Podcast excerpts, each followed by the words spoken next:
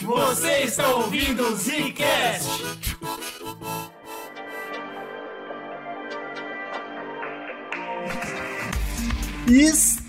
Estamos começando mais um Zcast no bagulho aqui quem fala é o Eugênio. Aqui quem fala é Slow, mais um episódio de Marvel, mês de Marvel no Zcast. A gente vai meter o pau na Disney hoje? É, a gente já meteu o pau na Marvel no cast da semana passada. Se você não ouviu o Loki, né, e o MCU, o estado do MCU, que nós conversamos um pouco sobre isso, vai lá escutar, né? Já abriu um pouco, né, as ideias sobre por que, que o MCU tá inflacionado, tá problemático. Hoje nós vamos falar mais sobre o filme Marvels mesmo, e por que que tá essa polêmica aí de ser uma bomba. E vamos falar um pouco mais da Disney, né? Não só da Marvel, agora vamos abrir um pouco mais o leque, né? Eu terminei o último cast falando que eu gostei de Marvel. E agora? Porque eu assisti agora, agora eu vi também. Agora eu vou ter que, eu vou ter que ser sério com vocês. Era clickbait. Ah.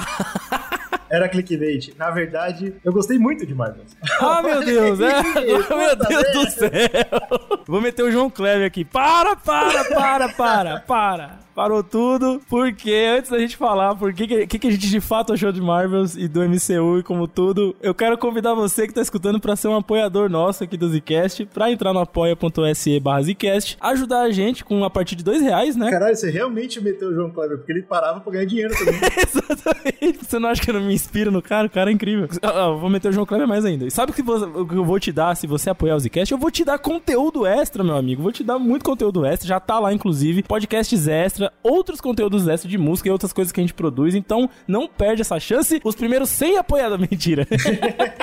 Só pode os primeiros 60. A partir Exato. daí vai, vai ficar 3 reais. Ela entrelaçou os nossos poderes. Agora a gente troca de lugar toda vez que usa. Teoria forte. Minha opinião, entrando nesse podcast, e eu espero que os ouvintes entendam o meu lado, é que tudo que a gente falou da Marvel na semana passada não é culpa da empresa Marvel. Todo mundo entende isso. É culpa da Disney. Eu acho que nesse podcast a gente vai conseguir entrar mais nisso, explicar mais a fundo. Quanto mais a gente sobe, na verdade, a gente vai chegar na culpa maior de todas, que é o capitalismo. eu, tô fazendo esse prêmio. Caralho, você agora, porra, você deu uma aula de geopolítica aqui em um minuto, cara. Que Parabéns. é a maior verdade do mundo. Mas tô dando esse prêmio todo pra falar que, cara, Marvels tá recebendo um hate que não faz sentido, simplesmente. Porque a gente tá recebendo tanto filme ruim, a gente, pô, a gente comentou aqui, né? A fase 4 foi uma coisa tão desconexa que a fase 5 ela tá se mostrando muito melhor. Acho que tem dois aspectos aí do porquê que Marvel está sendo tão criticada, né? O filme. Um deles, né? Já vou adiantar aqui, a gente vai discutir a fundo, mas um deles é justamente porque a galera tá meio de saco cheio mesmo, né? A gente comentou no, na semana passada que a Marvel meio que se acomodou muito nas obras, acabou não dando mais aquele talento ali nos filmes e nas séries, ficou muito tranquila com a ideia de ter um universo muito coeso. E aí isso acabou gerando algum desconforto nos fãs que vão ficando meio saturados, né? Então, assim, eu entendo, por um lado, você falar, pô, lá vem mais um filme Marvel, tá ligado? Então eu já não vou me empolgar. Isso é uma coisa. Agora, Marvels estreia como a pior bilheteria do MCU. E assim, você não precisa ser um especialista para saber que não é o pior filme do MCU, nem de perto. Pois é. Marvels abriu com 47 milhões de dólares na estreia, no final de semana de estreia lá nos Estados Unidos, sendo que a previsão era de 78. E já não era uma previsão tão otimista, né? A galera já sabia que o pessoal não ia em peso ver esse filme. E o custo dele é alto, é 220 milhões. É custo de filme blockbuster mesmo, assim, né? Então, é o custo médio de filmes da Marvel atualmente, né? E isso é uma questão que eu acho que aí de novo cai pra Disney e depois cai pro capitalismo. Como é que pode esses valores estão ficando tão inflados, né, maluco? É, então, mas os caras lucraram demais já também, né? Por isso que eles investem tanta grana, né? A gente comentou semana passada a franquia mais lucrativa de longe, Não, assim. mas a minha dúvida é pra onde vai esse dinheiro? Porque esse filme, ele é curto e ele tem... Legal, ele tem a CG que tem normalmente nos filmes da Marvel, nenhuma novidade aí. Eu tô achando que tá tendo muito desvio, cara. Pode ser.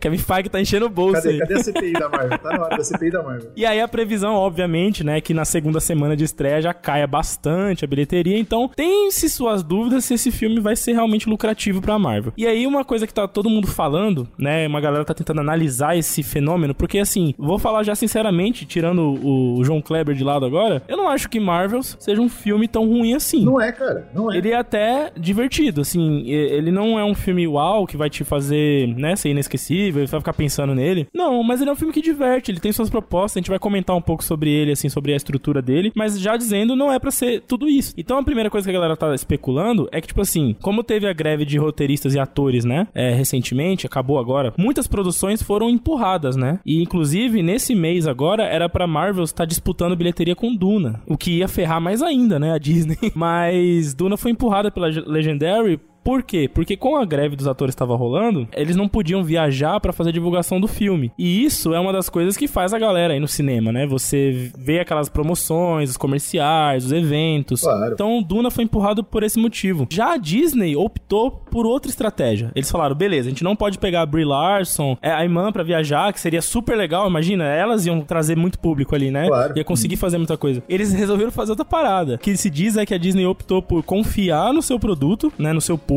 Se você for ver, até comentei num grupo de apoiadores do Zcast, a gente tá sempre conversando lá, eu falei que eu tava assistindo um dia NBA pela transmissão americana, lembra? E aí eu falei que, pô, do nada, no meio do jogo entrou um comercial de Marvels, só que o comercial era: Ei, você conhece a Kamala Khan? Você conhece o filme da Capitã Marvel? Estão todos na Disney Plus. E aí os últimos dois segundos do comercial falava: Ah, e tal dia você pode ver elas juntas no cinema. E acabava. Puts. E aí eu fui ver, né? E tem bastante matéria sobre isso. Eu posso deixar um link aqui pra quem gosta dessas fofocas de empresa, né? Mas parece que a Disney optou por fazer tráfego pago para resumir e convidar público para conhecer as personagens e não pra ir no cinema necessariamente. Por quê? Porque tá tudo na Disney Plus. As pessoas têm dificuldade de se conectar com, esses, com essas personagens e talvez assim foi a estratégia que eles tiveram pra tipo, ó, conheça elas aqui, veja a série. Daqui é uma boa série. Miss Marvel é uma série divertida, sim, né? Sim. Pro público mais adolescente, assim, pô, a galera curte. Então veja essa série na Disney Plus para você se empolgar e descobrir que vai ter o filme depois, né? É, mas tinha que ter feito isso alguns meses antes, né? É, sei lá, cara, foi uma estratégia de marketing não usual. Acho que foi a única vez que a Disney fez dessa forma, até porque teve a greve. Então muita gente tá especulando que pode ser por esse motivo que foi tão mal na bilheteria. Talvez tenha sido uma estratégia de marketing ruim. Ter o filme numa data onde tava difícil a questão do, da greve e ao mesmo tempo investir num, num, marketing mais dos personagens, focar um pouco mais nas obras que já tem delas ali, né? Eu acho que é falta de tato, cara, porque uma das coisas que a gente sabe, é pandemia para cá principalmente, mas assim, é, é uma evolução natural que tá acontecendo. Cada vez tem menos gente indo no cinema. Isso é. A Disney, Marvel, tava salvando o cinema. Exato. Quando saíam Vingadores, quando saía um filme assim,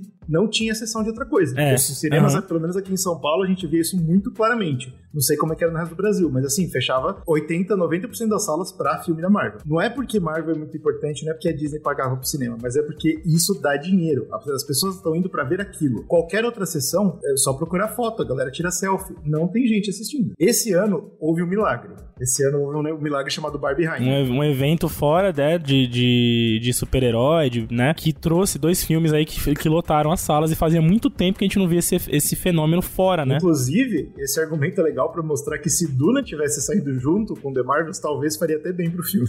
É verdade, é verdade. A gente falou sobre isso em Barbieheimer, que na verdade esse marketing predatório ajuda, né? Mas então, ó, por que, que eu tô falando do tiro no pé? Não é que as pessoas estão parando de ir no cinema porque elas não têm mais dinheiro ou porque elas não têm mais interesse. Também existe isso, sim. A economia tá cada vez pior no mundo inteiro. Mas é porque existe o streaming. O streaming é uma força imparável. Por que infernos eu iria no cinema se eu posso assistir o mesmo filme em casa, no, debaixo Daqui a pouco, né? Daqui a pouco ele sai em 4K na TV é, de casa e vai ser lindo ver em casa. E eu já pago isso. E pega essa. Você faz a propaganda falando: escuta, assista essa série na Disney Plus. A pessoa já paga a Disney Plus. É mais um dinheiro que a pessoa vai gastar. Sim. Por que, que ela vai no cinema se ela já tá assinando essa parada? O que você tá fazendo é falando: vai lá no Disney Plus, assiste a série e espera daqui a uns meses que você vai ver o filme. Sim, sim. Não é vai no é, cinema. Verdade, eu achei estranho também. É. Isso é estúpido demais, maluco. Uhum. Você, é, assim, óbvio, não é estúpido pra Disney, porque é óbvio que a Disney ganha mais dinheiro com o Disney Plus do que com o cinema. Mas é terrível pro cinema. Pra gente que gosta de filmes que nem Barbieheimer, por exemplo, ou Missão Impossível, esses filmes só funcionam porque essa galera acredita muito na bilheteria de cinema. E eu acho que quanto mais a gente for andando para assistir as coisas em casa, no streaming, no on-demand, mais Netflixização vai acontecer. E quando eu falo Netflixização, eu tô falando desses filmes que saem todo mês e é só conteúdo, não tem nada. Genérico, né, pra caramba. É, Exatamente. isso é verdade. É, se por um lado o streaming possibilita, né, filmes que não ganhariam um circuito de cinema sair, né, por outro lado também você tem essa questão de ter uma, uma encher catálogo de maneira genérica. Existe isso. Que é uma coisa que a Prime acabou caindo nisso, né, a Prime Video acabou caindo nisso também. E a Apple TV, que tá muito boa, ainda não caiu nisso, mas não é, é questão de tempo, né. Você que tá em casa, coloca a mão na consciência, se você tem Netflix, você sabe do que eu tô falando. Por que que Departamento das Conspirações foi cancelado e Big Mouth tá na sétima temporada. Hum. É disso que a gente tá falando aqui. Conteúdo nichado, vamos dizer assim, um conteúdo diferente, especial, não tem mais espaço. O que tem espaço é o que vende. Quando a coisa for mais genérica possível e mais mastigada e passada no liquidificador, melhor para eles. Entendeu? Isso é um perigo pra gente, muito grande, cara. E eu não sei também se essa estratégia da Disney de falar da Disney Plus em relação às Marvels foi também uma maneira de tentar subir um pouco a plataforma, que sim, também tá com problemas financeiros. A Disney Plus não tá dando esse retorno todo esperado, porque eles estão né, investindo muito. A gente vai falar um pouquinho disso também. Então, concluindo, tipo, muita gente tá tentando responder, né, o porquê que Marvels tem a pior bilheteria por conta dessa questão toda que a gente falou até agora. Agora, o outro lado que a galera tá falando, que pode ser uma outra resposta, é tipo, o filme é uma bomba. É uma merda do cacete. Opa, não, mas peraí. E os Incel? No, no, a gente nem vai falar deles? Então, eles entram nesse tópico, né? Porque eles estão ah, falando ah, tá. isso. Que o filme é uma merda sem, do cacete. Sem ter visto o filme, justo, é verdade. Obviamente, eles não viram o filme e estão falando uma merda. E assim, vamos lá. Esse filme é tão ruim assim mesmo, né? Então não, vamos discutir. Não. Eu acho que ele é um filme na média Marvel. Naquelas coisas que a Marvel tem feito ultimamente, média. Que você pode falar medíocre ou mediana. Tipo, eu me diverti em vários momentos do filme. A gente tem que sim colocar o que você falou, né? Essa questão é importante porque o posicionamento da Brie Larson, né? O fato de ser mulheres na tela como protagonistas, tudo isso importa também na sociedade que a gente vive e que vai querer boicotar filme assim, né? Especialmente no público da Marvel, porque a gente sabe que o público sim. da Marvel hoje em dia, houve uma época, até indie game, que era praticamente todo mundo. E agora tá diminuindo, né? Tem muita sim. gente que tá saindo dessa pegada e quem sobrou é a galera que é mais na nossa parte da sociedade, entendeu? Aqueles incelzinhos, os caras É, acaba ficando uma galera mais old school dos quadrinhos e tem muita gente conservadora. Infelizmente tem muito nerd conservador, né? Essa é uma a cultura geek pop tem muito disso também. Então é uma merda isso, né? Sendo que, porra, o movimento que foi óbvio, como você falou, o capitalismo tá por trás de tudo, mas você sempre teve artistas, quadrinhos, obras, personagens que sempre pregaram por mais, né, inclusão e tudo. Então é, é meio bizarro você ver nerd reaça, né? Eu fico meio entendendo nada, mas cara. Existe e essa galera realmente é uma minoria que faz muito barulho e que fez questão de bombardear o, o filme, né? Então você junta Com certeza. um péssimo marketing, um público que você gerou, que é o público que sobrou para você, que não quer ver o filme, uhum. e, e, você ainda fala, ei, espera um pouco que você pode assistir na minha plataforma. É, e aí você não entrega um filme que é acima da média, você entrega um filme na média. É, então é uma é. fórmula perfeita pro filme flopar, né? Vamos falar aqui então da nossa visão do filme, né? Do que, que a gente entendeu do filme, que a gente curtiu do filme. Eu já vou dizer aqui sobre a diretora, que eu gostei muito da Nia da Costa, cara. Ela é uma diretora estreante. E ela, inclusive, ela é roteirista também do filme, né? Eu achei que ela fez um ótimo trabalho de estreia, viu, mano? Eu não sei se ela teve ajuda nas cenas de batalha. Se você foi atrás disso? Não encontrei nada assim, tipo, se teve algum diretor. Porque, cara, eu achei que eles usaram muito bem. Para quem não sabe sobre o filme, vamos, né? Antes da gente falar do filme, vamos explicar, porque eu tenho absoluta certeza que você que tá ouvindo o podcast não ouviu o filme. Capitã Marvel, que é o Danvers. A Monica Rambeau, que você talvez conheça da série da Disney Plus, o WandaVision. Se você não conhece, assine Disney Plus e assista.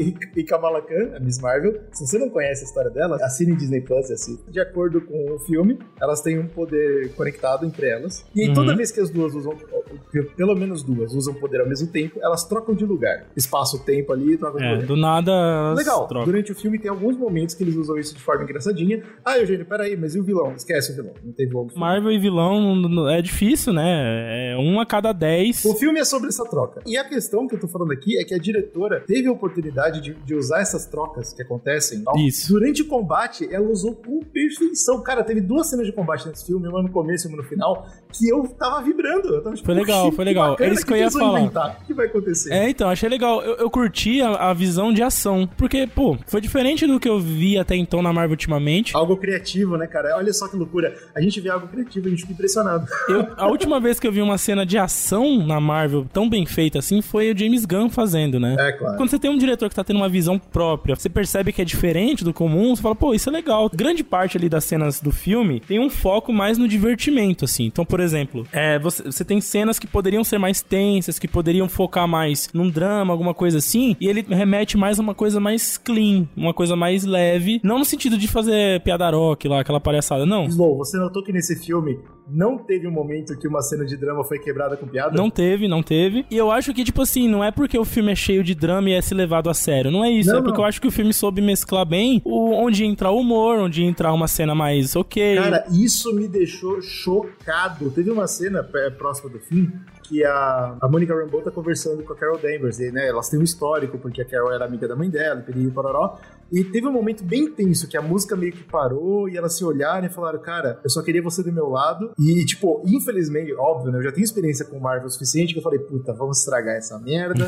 Daqui a pouquinho alguém vai dar um peido na tela. Eu, eu sei disso, né? Eu já conheço a porra da Marvel. E não. Não teve. A, é. a, cena acabou e continuou depois em outra coisa. Eu fiquei tipo, cara, isso, esse foi um bagulho que me deu um choque tão grande de realidades que é esse detalhe, a direção e mais algumas coisas que a gente vai comentar sobre o filme que eu posso dizer. Eu gostei muito desse filme, cara. Por causa disso. É, é porque o filme é fantástico fantástico? Não. Mas é porque a Disney tem lançado tanta bosta ultimamente. Pois é, assim, ele, ele focou no divertimento. Eu até vi uma crítica aqui no Brasil que a galera caiu de pau em cima. Que, é- claro. E assim, é uma crítica que eu acho até um pouco exagerada, beleza? Mas que diz assim que Marvels é, é na fórmula como um filme de herói deveria ser. Que o que eu entendi com essa crítica é do tipo, pô, é, é, o foco é a gente se divertir, a gente, tipo, ver cena legal, se empolgar, sabe? Se tremer na cadeira, esse tipo de coisa. E eu acho que esse filme ele focou muito nisso. Tanto é que, tipo, se você for pegar, que você falou, vilão, ou enredo principal, Não, esquece, tecno, esquece. blá blá blá. Toda essa parte de roteiro, como enredo, né? Como ligação de enredo, ou até mesmo do universo, é muito simples mesmo, muito raso mesmo. Só que, tipo, é aquela essência sessão da tarde, tá ligado? Aquela Sim. coisa que você vai sentar pra ver um filme gostoso, pô, vai te entregar cenas legais. Isso eu achei interessante, é, porque o filme ele não se envergonha disso e faz muito bem isso. Eu nunca escolheria envolver alguém nisso. Você não é a única que tá entre isso tudo e o universo. A edição do filme também me chamou a atenção porque repetiu muito da fórmula da série da Miss Marvel, principalmente no primeiro ato. É praticamente um episódio estendido de Miss Marvel, que faz sentido, né? Porque assim, se você pegar a personagem da Capitã Marvel, a Monica Rambeau, né, que apareceu só como coadjuvante numa série, e a Miss Marvel, eu acho que o case de sucesso de público, de apelo de público entre as três, é de fato a Miss Marvel. Mas sem dúvida, não só na personagem, mas na atriz. Né? Já falando nesse, nesse, nesse lance dos personagens, eu falar das atrizes também, né? Eu não sei, vendo esse filme, me passou uma sensação que talvez, eu não sei o que você acha, a Brie Larson nunca teve tão confortável em tela no MCU como ela tá nesse filme. Nossa, mas com certeza. Eu, eu vejo ela muito mais tranquila aqui, parece mais leve, parece ter um entrosamento entre as atrizes mesmo. Não só eles, mas ela e o, e o Samuel Jackson também, cara. As trocas entre o Samuel Jackson com ela, Samuel Jackson com Kamala Khan, com a família da Kamala, cara, são as cenas mais gostosas de MCU que eu, que eu, que eu tava com uma falta gigante de É, então, é, isso é a série Miss Marvel. A série da Miss Marvel, ela, o grande forte dela é criar essa conexão da família. E eu acho que eles trouxeram isso bem pro roteiro do filme, porque. Puta, bem demais. O que eu mais gostei no roteiro desse filme é assim, eu diria que o, roteiro tem dois focos, né? Um é a história em si, que eu acho que aí é mais fraquinha mesmo, que a gente comentou que não é tão elaborado e legal. Vamos, vamos marcar só esse ponto aqui, porque eu também acho importante. O roteiro é horrível, igual, por exemplo, o final de Quanto Mania, né? Que a gente sabe que foi feita uma péssima decisão e tal. Não, ele só é ok. É, exato. Esse é o problema nos dias de hoje em relação a, a Marvel, porque, né, a galera tá muito de saco cheio de filme ok. Mas Sim. se eu for pegar, tipo, e jogar ele numa tier list, ele vai estar tá lá no, no, no, meio, não vai estar tá lá embaixo, não, entendeu? Porque o roteiro acertou legal em cenas que você tem interação entre as três, como você falou, a cena de troca. Poderia ser só um gag ou uma coisa besta mal usada, mas não. É praticamente metade do filme isso. É muito legal, assim, a maneira como tem as trocas, ou a maneira como elas interagem em relação a isso, até elas entenderem como funciona e depois passarem a usar isso a favor delas. Isso também é muito bacana. E nesse meio de caminho, elas vão criando uma relação muito legal. Você vê a Capitã Marvel, ela é aquela durona, que é toda magoada, quebrada por dentro. A Miss Marvel é a menina fã pra caramba, empolgada, traz aquele espírito jovem, né? Ela é muito engraçada também, a atriz é sensacional, ela é muito carismática. E a Teiona, né, que faz a Mônica, pô, ela parece ser uma, um elo de ligação maior entre aquele núcleo e outra coisa da Marvel, vide a cena pós-crédito até, né? Que ela, de fato, é uma ligação muito grande com outra coisa da Marvel. E a própria atriz também tem falado bastante, parece estar tá bem engajada, saca? Com o MCU. Talvez o, o, o, Kevin Feige queira usar ela e a personagem dela pra linkar, aparecer mais, enfim, criar mais força pra esse núcleo, né? Entre, entre as coisas que eu amei do filme, duas você falou aí. A Iman Velani, Kamala Khan. Acertaram em jogar muito do carisma em cima dela. Inclusive tiraram, né, bastante do, do, do foco, assim, de carisma da Brie Larson, que era o que via se tentando fazer até então, e deixaram muito da Imã brilhar, né? Deixa brilhar, a Imã brilhar. Que é ótima decisão. Mas aí vem meu segundo ponto, que você já comentou também, Brie Larson. Eu amei ela nesse filme, cara. Eu acho que ela tá atuando pra cacete, ela tá, ela tá feliz no papel, ela tá se divertindo. Uhum. Quem que eu não gostei, infelizmente? Monica Rambeau, né, cara? É, tipo, dá pra perceber que foi a Disney que colocou ela nesse filme, né? não foi o roteiro. É isso, eu acho que ela tá com mais cara de. A Disney colocou esse personagem aqui, como era o Samuel Jackson antigamente, tá ligado? Isso, exato. Ele é como se ele estivesse trabalhando nos bastidores do MCU de fato. Eu sinto um pouquinho dessa vibe na Mônica, assim. É uma figura maior, né? Tem, ela tem mais coisa conectada. Parece ter um pouquinho dessa vibe mesmo. Isso me deixa incomodado, entendeu? Porque é aquilo, o filme já tem várias coisas lutando contra ele. E aí quando você sente que tem um personagem que não tá encaixando, e quando você olha, né, quando você termina o filme, olha para trás e fala, por que, que ela tava lá? E você não tem uma boa resposta, é. isso é triste. Eu preferia que ela não tivesse, a gente tivesse o filme só com as duas. Uhum. Tinha uma história para contar, tá ligado? Certo. Mas tudo bem, paciência. É, eu acho que no geral, eu entendo essa, essa crítica, acho que faz sentido. No geral, a, o trio das Marvels eu acho que entregou legal, assim. Eu acho que a relação delas tá boa. E eu gosto de ver a Capitã Marvel, descobri que finalmente eu entendi, acho que eu entendi um núcleo legal que eu gosto de ver a Capitã Marvel, que é uma parada mais assim, de dualidade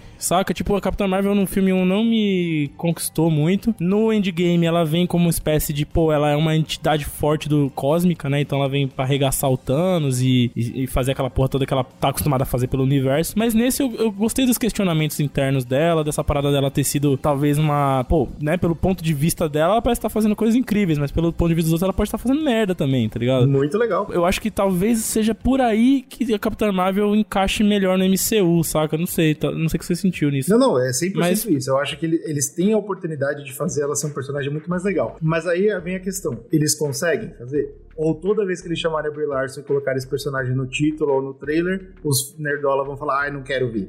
Porque a verdade é essa, entendeu? Então, então eu acho que como isso. Marvel, o jogo inteligente é deixar ela como no endgame ela aparece, resolve ter que resolver e ir embora. Por quê? Porque o Nerdola só quer ver homem. Tem isso. Então você bota homem na Tem isso que é foda. E a outra maneira de fazer, que é a mais difícil, vamos dizer assim, é você tentar lapidar melhor o núcleo delas, tá ligado? Então, assim. É, mas se ninguém vai assistir, velho. Ah, mas eu acho que se. É, eu entendo, tem que ir reconquistando, né? É, é foda isso. Mas eu acho que é, se você fizer um filme que não, o filme é bom, cara. Foda-se, o filme é muito bom. Aí as pessoas, porra, vai ter que calar a boca e aceitar, tá ligado? Olha o nível, né? Se esse filme é ok e tem a pior bilheteria da história da Marvel e tá sendo na pior nota é. e tal, e todo mundo odeia, Sim. qual é o nível do filme que tem que sair os nerdola ir assistir e falar, pô, agora eu gosto dela. Meu amigo tem que ser o. tem que é. chamar o Scorsese pra dirigir. Mas é isso, é difícil, né, cara? Realmente, quando começou meio torto o negócio, é difícil corrigir lá. Pra gente fechar então a nossa análise do filme, que a gente não achou ruim assim, a gente achou legal. Cena pós-créditos, né? Tem duas. Adivinha qual que eu gostei, Slow? Com certeza que eu gostei também, que foi a da Kate, né? Exato.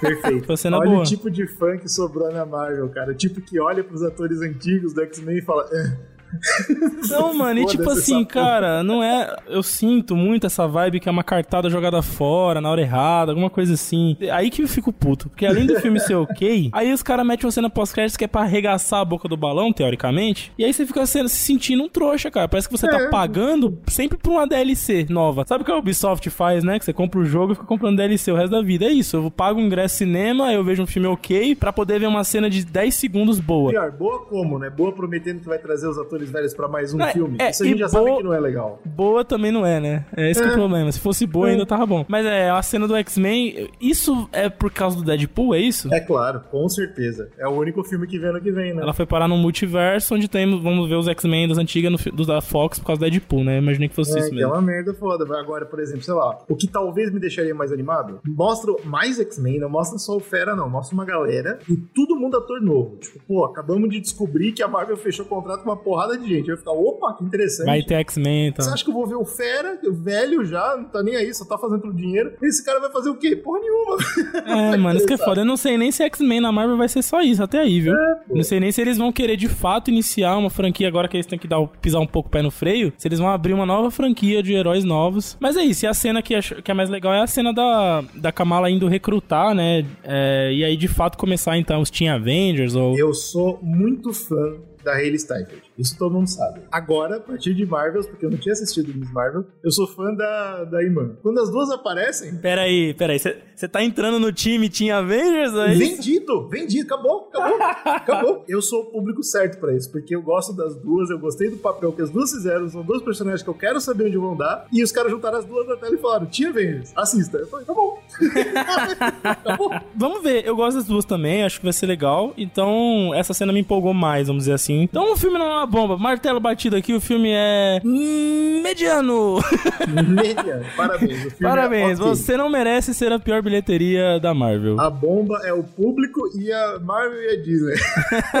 Todo o resto é bomba. Vamos falar da Disney então. Por que, que a Disney é a bomba, né, velho? Eu tava dando uma olhada que de 2022 pra cá, a gente já veio falando semana passada, né, que a Disney tá com problema, tá com problema, a Marvel. E a Disney de 2022 pra cá teve um déficit em relação a produções da, do período de 900 milhões de dólares. Eu não sabia essa porra. Faz sentido pra mim, porque eu queria falar de Disney hoje, porque a gente foca aqui no Zcast, a gente fala muito de Marvel, porque quadrinho a gente cresceu com essa porra e, né, a gente tava lá no primeiro do de Ferro, e por lá, tá, legal. Mas uma coisa que a gente ama também, pelo menos eu assisto sempre, são as animações da Disney. Sim, e, Disney Pixar. E nos live actions, e toda essa parada você vê a mesma queda acontecendo. Não é Marvel Verdade. sozinha. De 2022 pra cá, eu até separei as obras, ó. Foi Lightyear, Thor, Strange World, Pantera Negra, Wakanda Forever, Homem-Formiga Quantumania, Guardiões 3, Pequena Sereia Elemental. Se você juntar todo o budget desses filmes e pegar, né, a bilheteria, vai ter um déficit aí. Óbvio, tem filme aí que se pagou muito bem, Guardiões 3 e tal. Se você juntar todos esses filmes, dá um filme, que é Guardiões.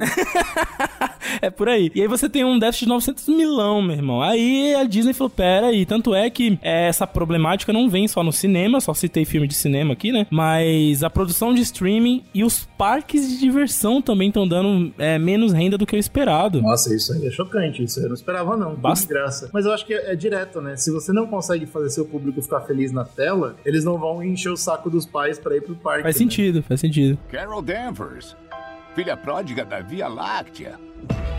Nick Fury, meu criador de intrigas caolho favorito. Como é que tá aí fora? Ah, você sabe.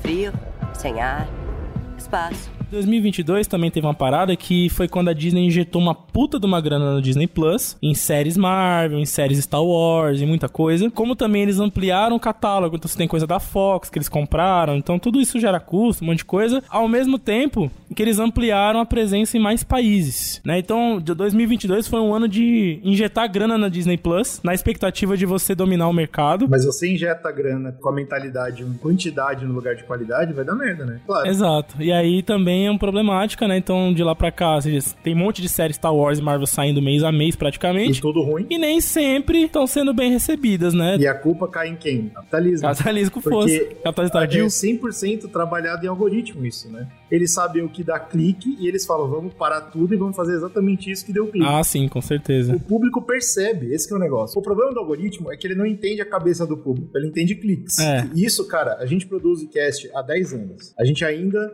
não tem público.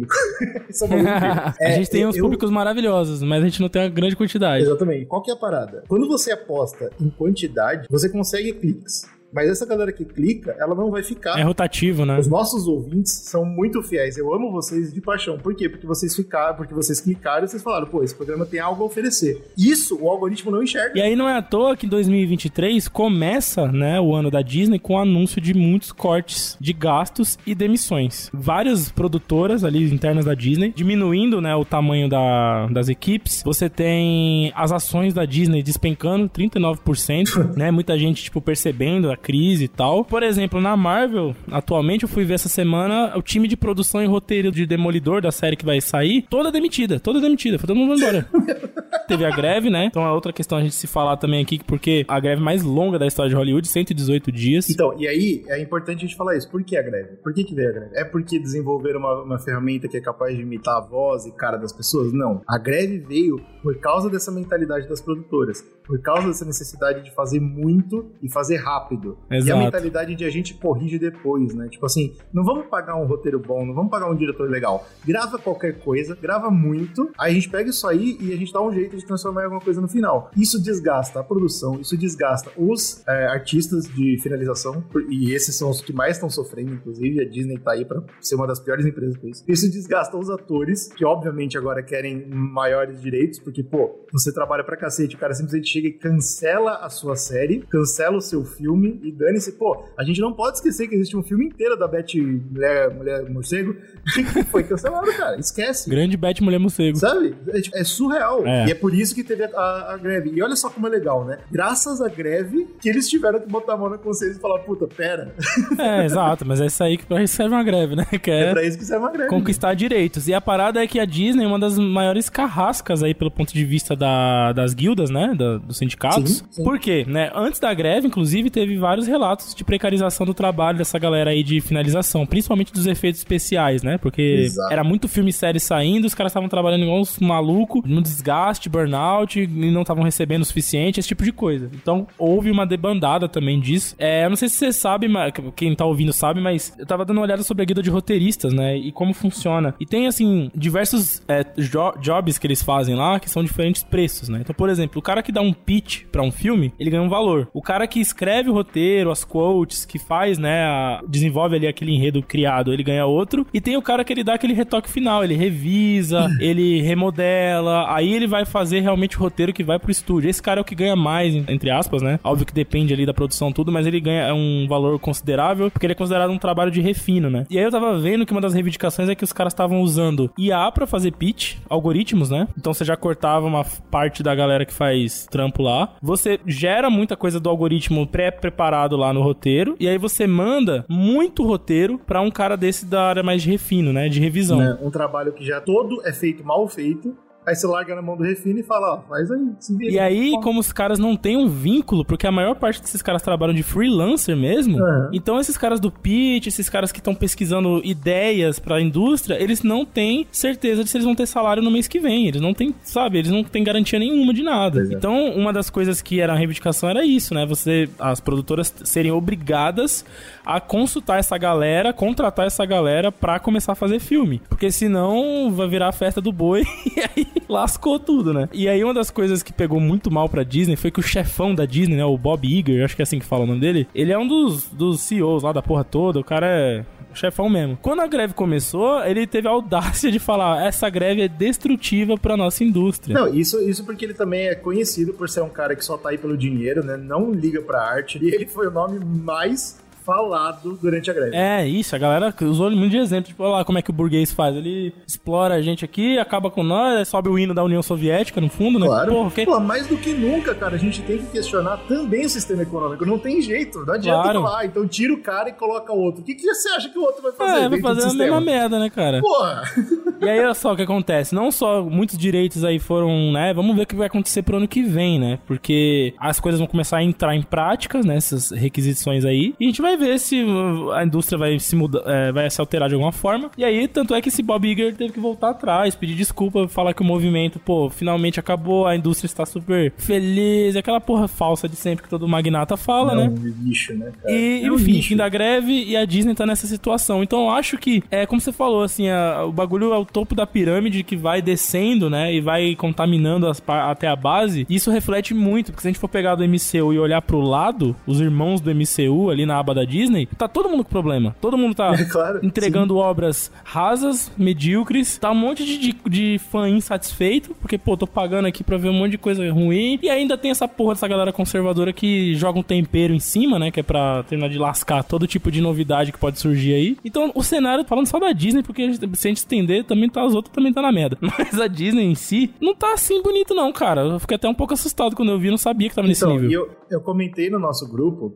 um dos nossos ouvintes perguntou: e aí, vale a pena ir no cinema? E eu falei: não, por causa da Disney. A Disney não merece. Uhum. Existe muito essa parada da gente votar com o nosso dinheiro, né? Tipo assim, vamos escolher quem merece a grana e tal. Sim. Qual que é o problema disso, né? Tipo, a gente teria que cortar 100% do nosso consumo, pelo menos legal, desse conteúdo por muito tempo para fazer uma diferença real nos bolsos da Disney, né? E não é uma coisa fácil. Não é. Eu acho injusto com as atrizes, entendeu? Eu acho uma Sim. merda a, a Brie Larson, a Iman, elas fazerem um filme legal, de verdade, e aí ver a pior bilheteria. Verdade. E, e tipo, é culpa delas? Não. Não.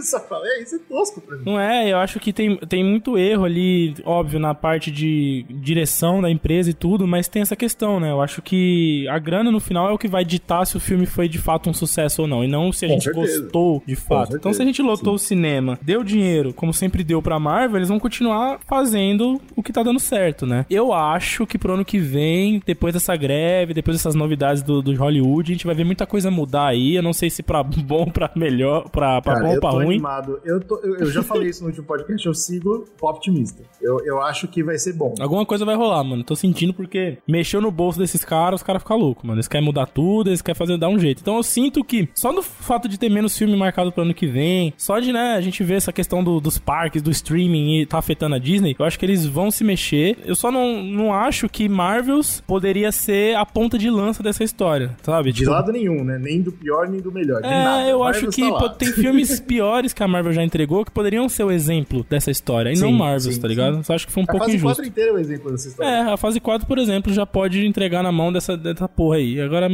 Marvels, ok, é problemático de ser mais ok, mas não é o pior filme da Marvel, tá ligado? Então, Não, não é, não é. Tá legal. Assim, se vocês quiserem esperar pra streaming, pelo menos, né?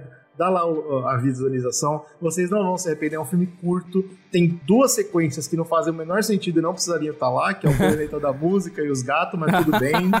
se bem que tem uma piada no Planeta da Música que eu ri real, assim, que eu achei boa.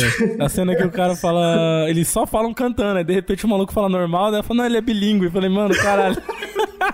Essa eu ri, essa eu ri. Falei, pô, essa Tem foi essas foda. cenas que podem parecer péssimas, mas o filme é tão curtinho que não dá tempo de você odiar a parada. entendeu? Antes de você, pô, isso aqui tá uma merda, já acabou. Segue. Então tá tudo bem. É isso. Assistam, é divertido. E agora- E vamos ver, vamos ver onde vai dar. É isso, agora aguardem nosso programa sobre as melhores séries, filmes e todo o apanhado que teve no ano. Em breve a gente vai chegar com esse conteúdo aí pra vocês. Apoie o conteúdo que você ama e nos amem.